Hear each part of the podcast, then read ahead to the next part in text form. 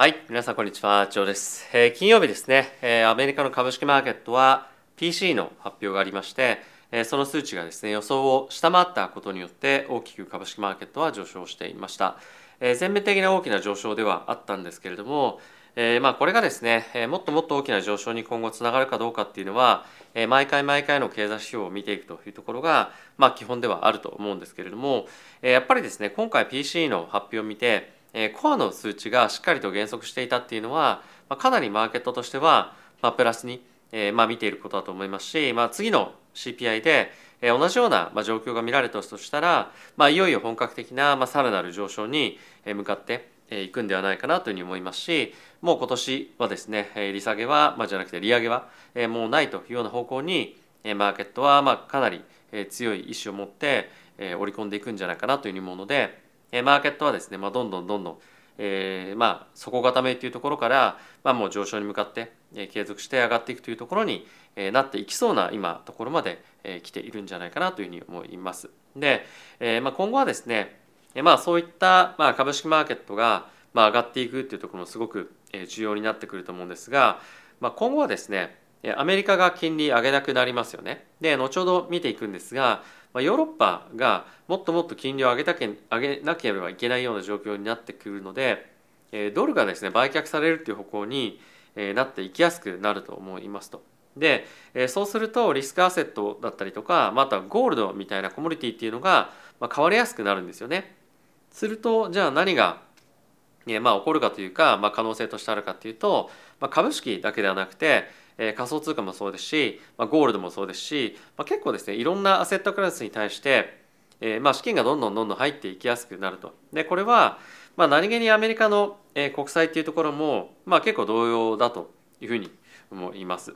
はい、なので、え今後はですね、まあ、今までサイドラインに置かれていたというふうに言われる表現を使われていたキャッシュたちがですねどんどんどんどん、まあ、いろんなアセットクラスに対して流れ込んでいくというような環境になりやすくなると思います。そうすると、まあ、ヨーロッパの方のえーまあいろんな株式マーケットもそうでしょうし、まあ、日本もそうかもしれませんし、まあ、今後やっぱり割安になっているであろうとことか、まあ、いろんなところにどんどんどんどん資金がまあそんなにすぐではないと思うんですけれども徐々に徐々に流れ込んでいくと思うので、えー今年の中旬から後半にかけては、まあ、結構強めのえーベルマーケットというか、まあ、あのリセッションの状況とかにもよると思うんですが、まあ、そういったリスクアセットに対して資金が流れ込むみたいなことが、まあ、起こっていく可能性が今十分にあるような状況が、えーまさにあるんじゃないかなというふうに思います。もう何度も言うんですが、まあ、リセッションリセリセッションの状況っていうのもすごく重要になってくるので、まあ、そのあたりもポイントを見ながらの状況にはなってくるとは思います。で、えー今日はですねさっき申し上げたえー PC の数値そしてえーまあそれらを反映してどういうふうに今えー FED の関係者がマーケットを見ているのかというところもえ見ていきたいと思いますし、まあ、あとはですねえそれ以外にも、まあ、結構ヨーロッパも含め、まあ、いろいろと今注目のニュースがあったりとか、まあ、チャット GPT に関連したニュースとかっていうところも面白いものが出てきておりますので、えーぜひ最後まで動画をご覧いただけると嬉しいです。はい、で、えーまあ、このスポンサーこの動画のスポンサーはですね FXGT なんですが、まあ、さっき言っていたような、まあ、ドル売りがですね大きく動って起こっていて、まあ、いろんなアセットクラスに対して資金が流れていくとなると、まあ、株だけじゃなくてコモディティもそうですし、まあ、為替も大きく動くそして、えー仮想通貨にも大きく資金が流れますと。でそれら全てのアセットクラスに対して、えーいろんな投資ができるのがまあこの FXGT になっています。で今ですね口座開設していただくだけで1万5000分の取引ボーナスがもらえたりですとか、まあ、あとはタイミングによって、えーお金を入れて、まあ、その20%ない30%のボーナスがついて、まあ、上限120%までボーナスがもらえるとかっていうところもキャンペーンよくやってますので、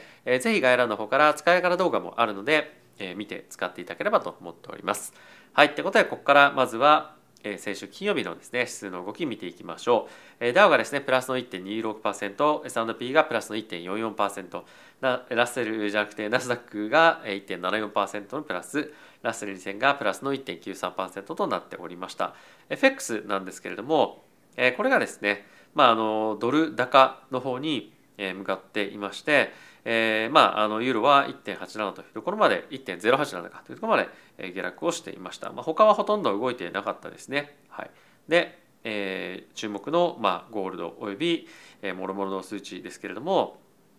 まあ、若干ちょっと前日は2000ドル近辺で止まっていたんですが、まあ、金曜日のところでは大きな動きはなかったですね、まあ、今後大きく金利がバシバシ動いていくので、えそうすると、まあ、このゴールドの動きとかっていうところももっと大きなボラティティを伴っている動きとなるんじゃないかなというふうに思っています。はい、でナスダックの動きなんですけれどもこんな感じで直近のですねあの高値っていうところをまたさらに更新をしていって、えー、次はいよいよですね1万3700とか、まあ、1万4000とか、まあ、そういったところをですね目指して上がっていくような今タイミングになっています。で S&P も同様に、まあ、すごくボーンと今伸びていますけれどもこちらもちょっと節目のポイントっていうのが今近くにあって、まあ、大体4200ですかね。この辺りが一つ大きな節目にはなると思いますが今のタイミングでなかなかちょっと株式マーケットを大きく売却する理由みたいなものっていうのは、まあ、あのないわけじゃ正直ないと思うんですけれども、まあ、ちょっと買われすぎだから一旦この辺でリグおうかなっていうのはあるとは正直思いますと。ただし、えー、次の雇用統計が、まあ、マーケットが思うような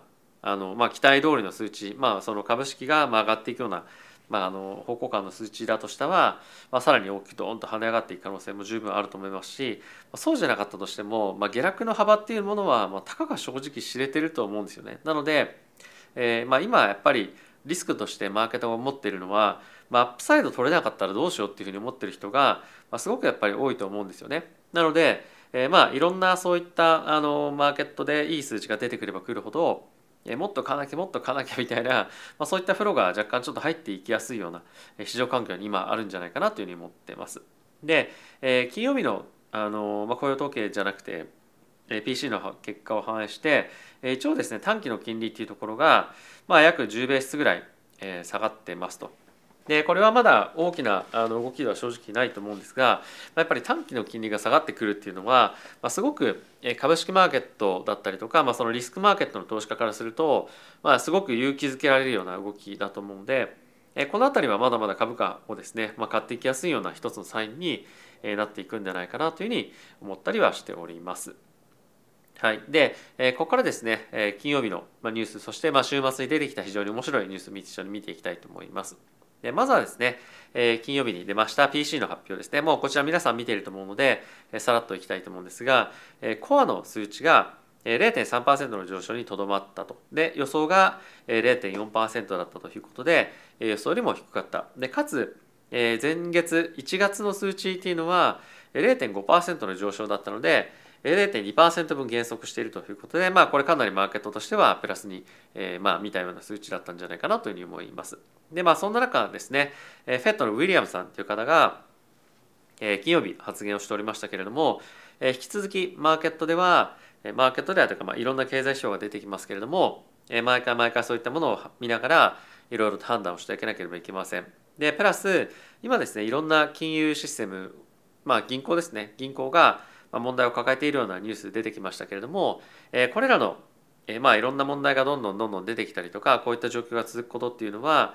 まあいわゆるその金融引き締めみたいなところにまあつながっているのと同じような状況になるということでまあそれらが今後も継続するようであればまあやっぱり利上げをしづらいような環境になるというようなものがまあ今こちらにも記載をされていますと。でこれらをですね全体的に踏まえて今のえー、フェットの、まあ、利上げ織り込み状況ってどんな感じになってるかっていうと、えー、5月6月7月についてはもう利上げはないですと。で、えー、早ければですね9月から利下げそして、えー、来年の、えー、9月にはですね、えー、3.25%ないし、まあ、3%ぐらいまで利下げが、まあ、加速的に起こってくるというのが、まあ、今の予想になっています。で、えー、この FED 交換以外にも FED というかそのあの FED の連銀総裁以外にも他の方もですね今後、まあ、あのいろんな数値が、まあ、徐々に徐々に弱ってくるだろうし、まあ、今年の後半には、まあ、利下げに転じるんじゃないかっていうコメントも徐々に出てきていることもあってますますですね株価だったりとか、まあ、そういったリスクアセットの買う買いに、えまあ、拍車がかかりそうな発言というものが、まあ、出てきやすい環境に今なってきているのかなというふうに思います。で、え、これ以外にもですねすごく見ておきたいやっぱニュースがありまして、え、こちらですねヨーロッパのですね今コアインフレっていうところがまたあのレコードハイの、えま、上昇というのを見せていますと。でこれってアメリカと、ま、状況が反対ですよね、まあ、さっき見ても分かる通り、まあ、コアインフレっていうところが、ま、今下がってきているアメリカとコアインフレがまだ上がっているヨーロッパ。でこれっていうのは金融政策に対して非常に大きなインパクトがあると思いますしヨーロッパのは継続して利上げをまだやっていかなければいけない状況にあると。でそうなってくるとユーロの金利が上がってドルの金利が下がると、まあ、そうするとですねどんどんどんどん、まあ、ドル売りの方に転じてくる可能性っていうのが、まあ、やっぱり強くなってくるので、えー、去年とは一変してドル売りのフローというのがすごく出やすいような今年は流れにまだなってくると思います。まあこれ為替を見てる方っていうのはもうそういったポジションを取っていらっしゃるかもしれませんし、まあ、今後そういった流れがまあ続いて起こってくるんではないかなというふうに思います。でそうするとえさっきもちょっと申し上げた通りドル売りに転じると株価だったりとか仮想通貨もそうですしゴールドとかっていうところもアセットクラスとして非常に今変わりやすくなってくるようなものなんですよね。なのでこれらは一つ、ま、リスクマーケットに対しては、まあ、悪くないサインなんではないかなというふうには思います。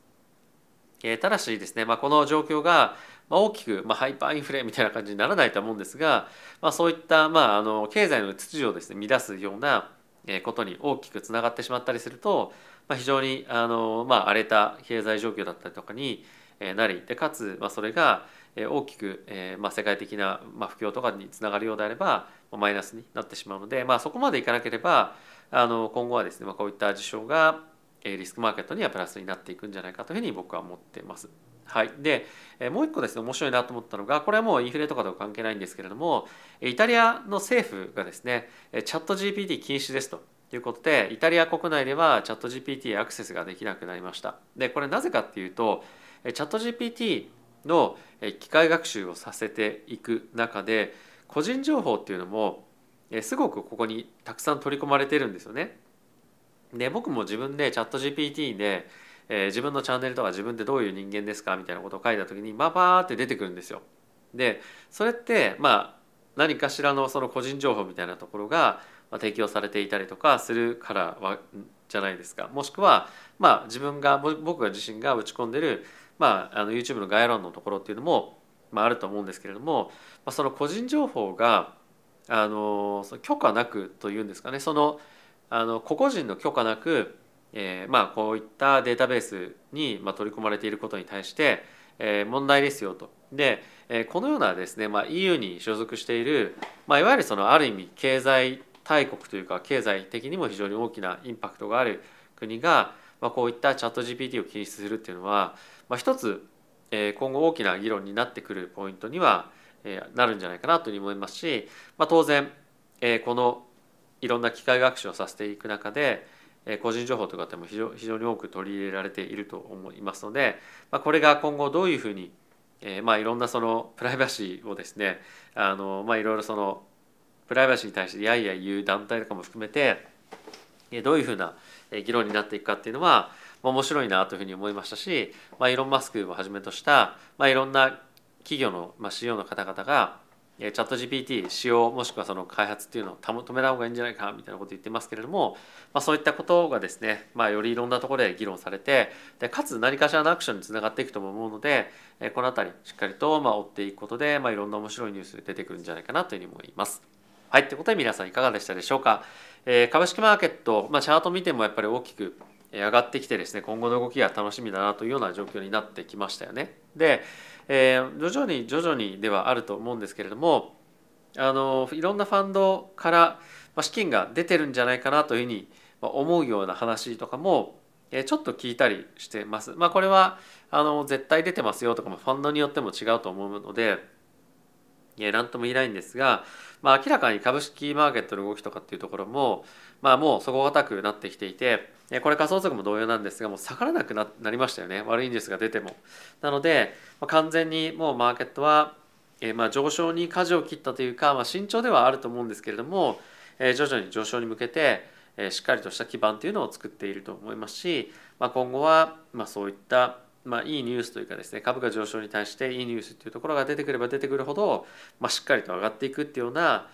動きがどんどんどんどん出てくるんじゃないかなというふうに僕は思っています。はい、まだコメント見てるとまだ売りでしょうみたいなあのコメントもありますし、まあ、僕はそういうふうに言うと、まあ、売りかなみたいに言ってるコメントもよく見られますがまあそれは本当に人によって、えー、取りたい取りポジションを取ればいいと思いますしやっぱ自分があの買いたい時にまあ、買いだと思う時にま買えばいいと思うので、まあ、それはいろんな人の判断はあると思います。まあ、あとは何かもしこういったところを特に見ているところがありますとかっていうのであればコメント欄で教えていただけると嬉しいなと思います。はい、ということで皆さん今日も動画ご視聴ありがとうございました。また次回の動画でお会いしましょう。さよなら。